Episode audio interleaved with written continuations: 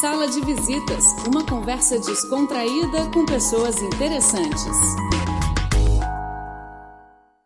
Olá, sejam bem-vindos ao Sala de Visitas. No programa de hoje vamos receber novamente o professor da Universidade de Brasília e artista plástico, Cristos Nóbrega, que veio a Beijing participar do Seminário de História da Arte do Brasil, Tradução e Contemporaneidade. Ele vai fazer um panorama do movimento artístico no Brasil de forma bem interessante e descontraída. Confira agora aqui, no Sala de Visitas, a nossa entrevista. Agora, a gente vai falar de Brasil, certo? Tá ok. Então, como eu ressaltei aqui dos nossos ouvintes fora do Brasil que não conhecem muito sobre a história da arte, que até é, você veio aqui a, a Beijing para falar um pouco né, de história da arte do Brasil, eu queria que você fizesse um rápido panorama sobre a história da arte do Brasil, sobre os períodos e artistas mais marcantes. É, a história, é, é, é, a gente tem, apesar de ser um país, digamos assim, novo, quando se a gente compara com né, países europeus ou até a própria China, né, mas é, é, um país que tem uma, uma história da arte muito complexa, né, a gente passou por muitos períodos, mas o que eu pretendo na fala hoje é tentar resumir, e é claro que cada, sempre quando a gente faz um, um resumo, a gente tem que abrir mão de muita coisa, mas eu, eu pretendo né, é, hoje falar um pouquinho sobre é, a, a, chegada do, do, dos portugueses né, no, no, Brasil e com a introdução e como eles trouxeram né, a, a, questão do barroco né, e como é que a gente é, começou a construir as, as primeiras esculturas, as primeiras teve entendimento das primeiras pinturas, né, em, em um segundo momento falar um pouquinho das expedições, das missões francesas, quando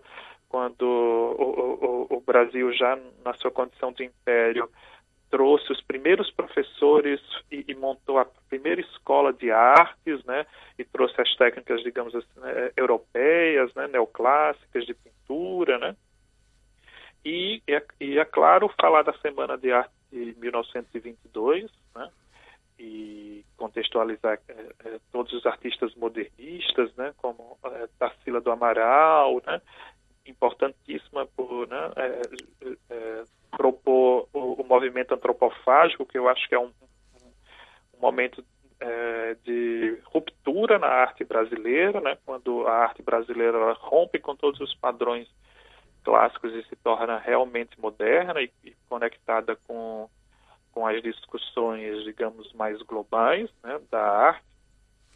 Então, pretendo falar um pouquinho, apresentar um pouquinho do Portinari, né, que, enfim, um artista brasileiro importantíssimo que tem uma, um, um, um gigantesco painel né, na, na, sede da ONU, né, é, e, e, chegar um pouquinho na década de 50 e falar também da Lydia Clark, né, falar é, do, do, um pouquinho depois do Elliot Sica, né, e, e, mostrar como é que esse gingado brasileiro começa a ser introduzido né, dentro da arte, né, como é que é, a pintura começa a sair da parede, como é que a, a, pintura ela começa a ser agora vestida, né? Quando o Elliot Sica é, propõe os paracolés, que eram pinturas para se vestir, né? Eram roupas para se dançar, né? Quando ele começa a visitar as favelas né? cariocas e começa a pensar esculturas para se entrar dentro tendo como referência as próprias favelas cariocas, né? Quero falar do Palatinic, né, outro importante artista brasileiro que introduz a luz né, na pintura, né, a, a, as lâmpadas e os movimentos, né? E é claro, falar, a, a, gente passou por um processo de ditadura militar também no Brasil e nesse processo onde a gente tinha várias limitações de expressão, né? Então a gente tem artistas como Cildo Meirelles, que fez é, é, um trabalho né, estupendo dentro desse processo de ditadura militar, por exemplo, com as garrafas de Coca-Cola, quando ele serigrafava as próprias garrafas de Coca-Cola né, é, com mensagens né, de luta, né?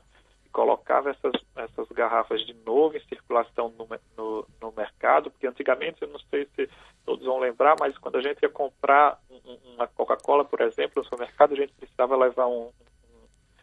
Um, um engradado. Exato, né? E, e, nessa troca ele devolvia para né, é, é, garrafas com, com, com mensagens, né? Então, e claro, e chegar nos, contemporâneos, né, falar um pouquinho, claro, dos museus brasileiros, como o Inhoitim e o MASP, dois museus importantíssimos, né, e falar da produção dos artistas nesses museus, das bienais brasileiras, né, e dos artistas contemporâneos, como, por exemplo, a Berna Reale, uma importante artista é, hoje no Brasil, que representou o Brasil bienais internacionais, né, que tem uma discussão sobre a presença do corpo feminino, sobre o papel do, do feminino hoje no contemporâneo, né, de uma um tema muito importante de ser né, tratado, né.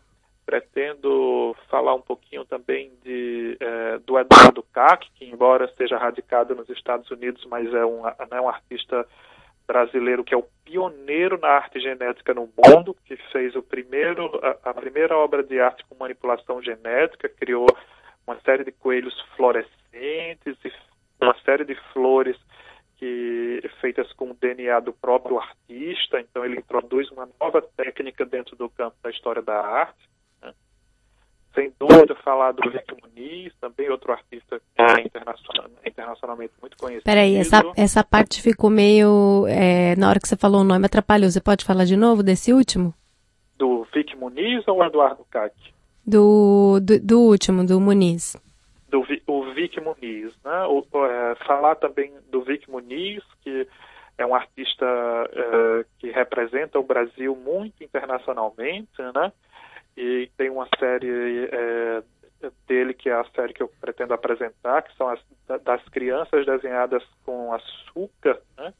quando ele estava representando as crianças que trabalhavam na plantação de, né, de cana e aí ele é, desenhou essas crianças utilizando açúcar, né, a própria açúcar que essas crianças ajudavam a, a produzir, né?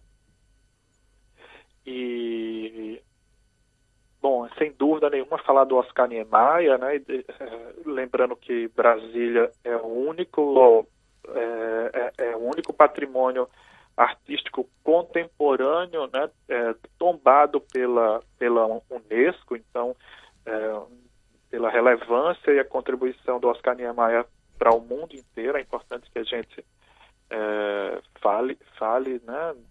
desse artista também, né?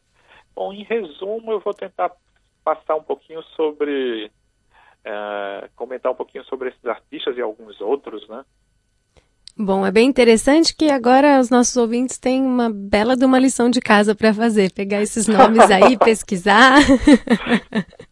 Graças a Deus a gente tem internet hoje, dá para dá para correr atrás aqui dessas Sim, referências maravilhosas. Eu vou fazer aqui uma pergunta. O Brasil, sendo um país muito grande, é, isso interfere na, na produção artística? Você acha que existe uma troca entre os estados e regiões ou a produção ela é um tanto quanto regional? É, eu acho que a, é, a gente está começando a perder o sotaque, digamos assim, eu acho, da, da produção, né? Eu acho que, ao mesmo tempo que a gente se interessa por questões né, é, muito locais, a gente, ao mesmo tempo, está interessado em questões muito globais.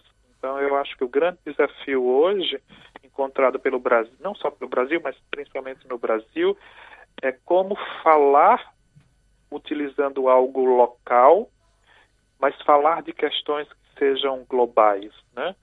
Então, nessa procura por falar de algo que seja local, acho que os artistas eles estão começando a se voltar para os seus seus estados de origem. A gente vê, por exemplo, o Belém né, é, aparecendo é, de uma forma muito potente né, no, no, no, cenário artístico é, nacional. Né? É, Pernambuco, como uma outra grande potência de pensamento artístico, né? E então, é, e claro, a, a, tradição do Rio, de São Paulo, né? Brasília também como uma cidade uma grande, apesar de ter uma, uma história muito curta, mas de uma grande produção né? é, efervescente. Então, acho que a gente tem é, diferentes é, formas de abordar né, é, o, o, problema, levando em consideração as particularidades de cada estado. É, porém, a gente está interessado em, alguma, em discussões muito globais. Né?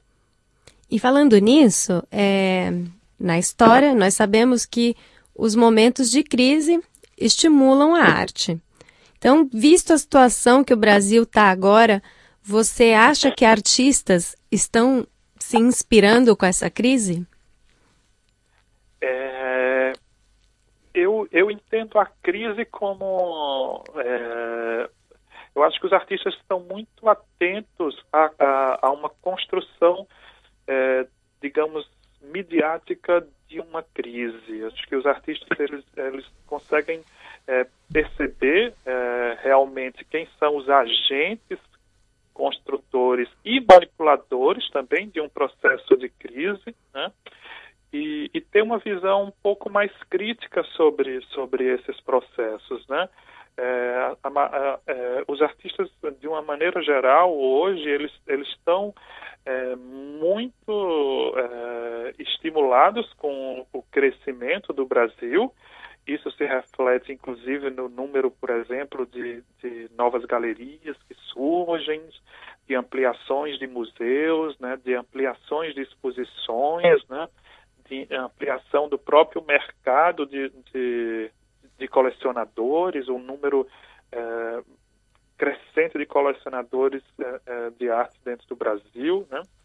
Então, é, eu acho que os, os, artistas eles estão muito preocupados com, com um retorno de um pensamento reacionário, né, com um pensamento totalitário e reacionário, né, que, que é, começa a ventilar dentro, né, dentro das discussões dentro do Brasil.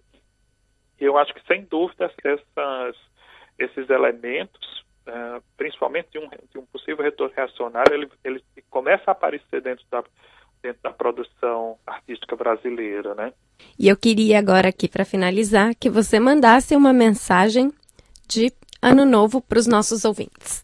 Ah, desejo um 2016 é, cheio de né, novas aventuras, né, novos desafios e né, novas descobertas, né, é, nesses enfrentamentos, né, nesses deslocamentos do, do, do Brasil, né, é, dos brasileiros que estão fora do Brasil, nesses encontros e confrontos com todas essas outras culturas, né, um 2016 né, é, repleto de invenção, inovação e criação. Cristos, muito obrigada por dividir tantos conhecimentos com a gente.